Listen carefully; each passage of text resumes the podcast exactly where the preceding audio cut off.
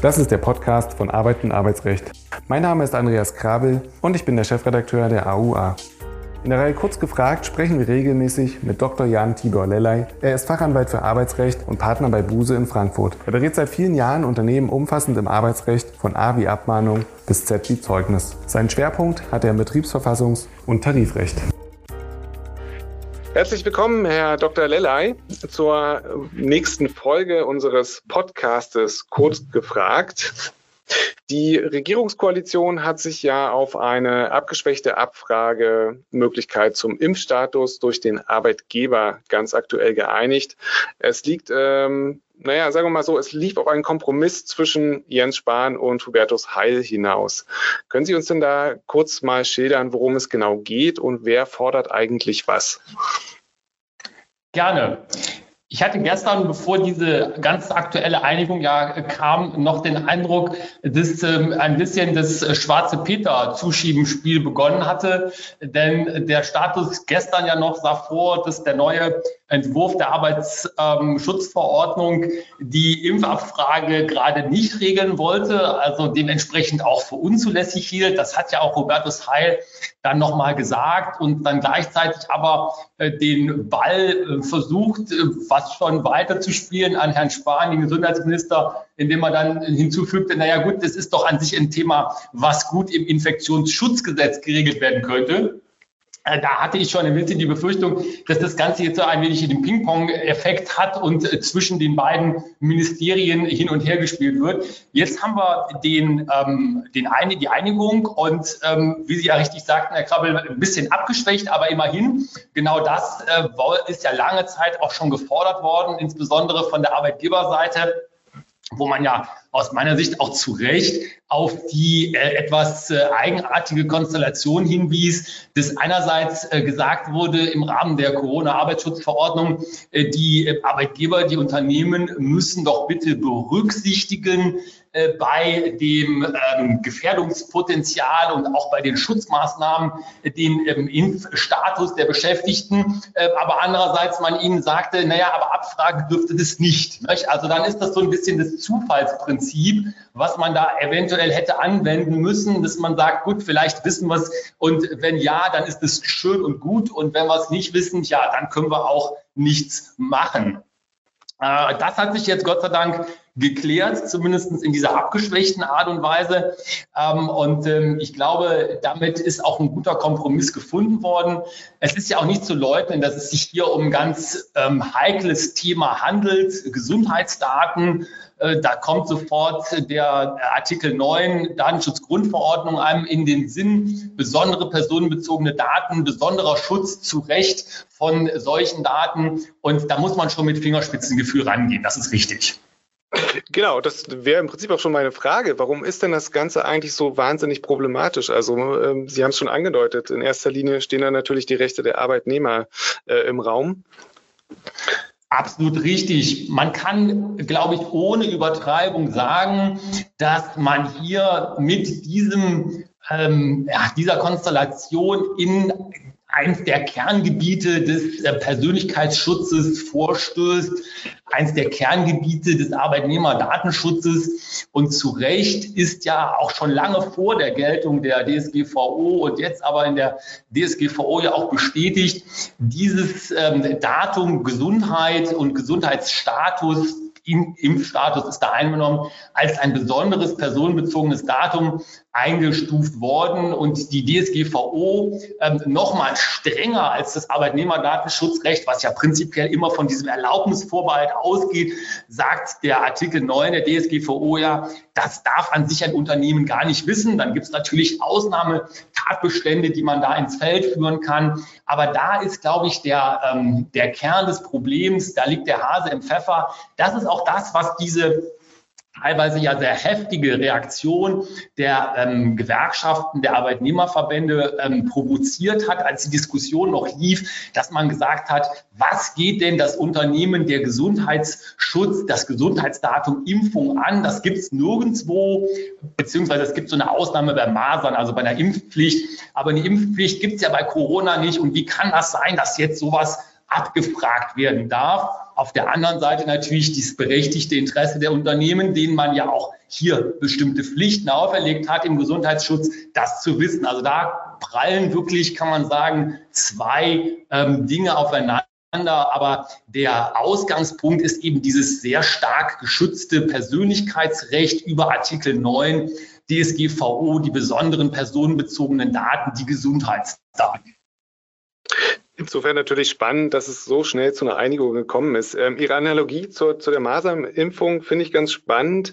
Ähm, ich würde trotzdem gern nochmal, Sie haben es glaube ich schon gesagt, äh, abfragen, was ist denn jetzt konkret die Grundlage dafür, dass ich meinen Arbeitnehmer fragen darf? Ja, also die, die Grundlage ist letztendlich ja diese, diese Gemengelage, wenn ich das mal so sagen darf, wo eben den, ähm, den Unternehmen ja auch durch die neue, neue Fassung der Corona-Arbeitsschutzverordnung bestimmte Pflichten ja aufgelegt, auferlegt werden, ähm, wo man ja äh, die Pflicht ähm, hat, dass man den, äh, den Gesundheitsstatus berücksichtigen muss, wenn das äh, bekannt ist und dementsprechend ja auch die ähm, Hygienevorschriften, die Hygienekonzepte in den Betrieben anpassen muss. Ja. Und äh, wenn man jetzt hier äh, mit dieser Lösung kommt, ich muss sagen, das in dem Sinne fand ich sogar fast ein bisschen überraschend, dass das jetzt so schnell ging, ähm, wo man ja mit der Lösung jetzt kommt, dann kann man sich eben jetzt auf diese neue äh, Rechtslage berufen und wird dadurch dann ähm, aus, aus Unternehmenssicht in die Lage versetzt, die Abfrage durchzuführen. Vorher ist ja, und das ist aber, muss ich ganz offen sagen, ja schon auf ziemlich dünnem Eis gewesen, manchmal schon konstruiert worden oder versucht zu konstruieren, ob man sowas aus vertraglichen Nebenpflichten ableiten könnte, nicht? Ob man sagen könnte, naja, gibt es Treuepflichten des Arbeitnehmers, der muss das offenlegen, weil das Unternehmen zu diesen ähm, Hygieneregeln ja verpflichtet ist. Aber das ähm, aus meiner Sicht völlig zu Recht ist nach Datenschutzrecht, nach Arbeitnehmerdatenschutzrecht eben nicht haltbar. Hm.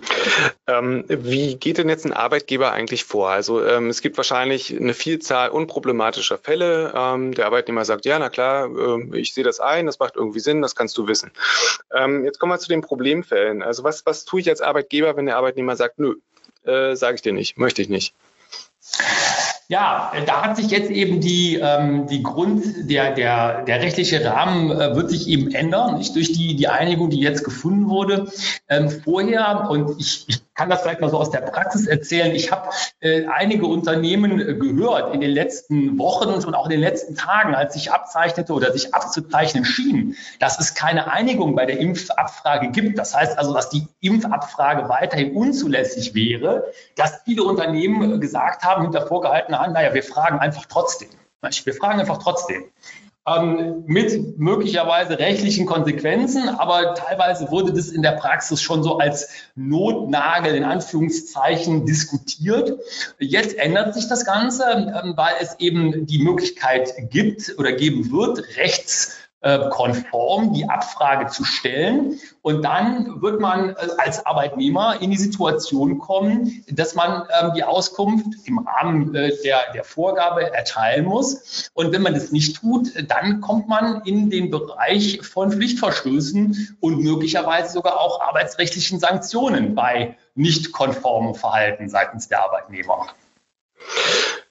Ja, vielen Dank. Ähm, ich würde gerne noch zum Abschluss äh, dieser Folge einen kleinen Blick werfen auf die schon angedeutete bzw. angesprochene äh, Neufassung und verlängerte Corona-Arbeitsschutzverordnung.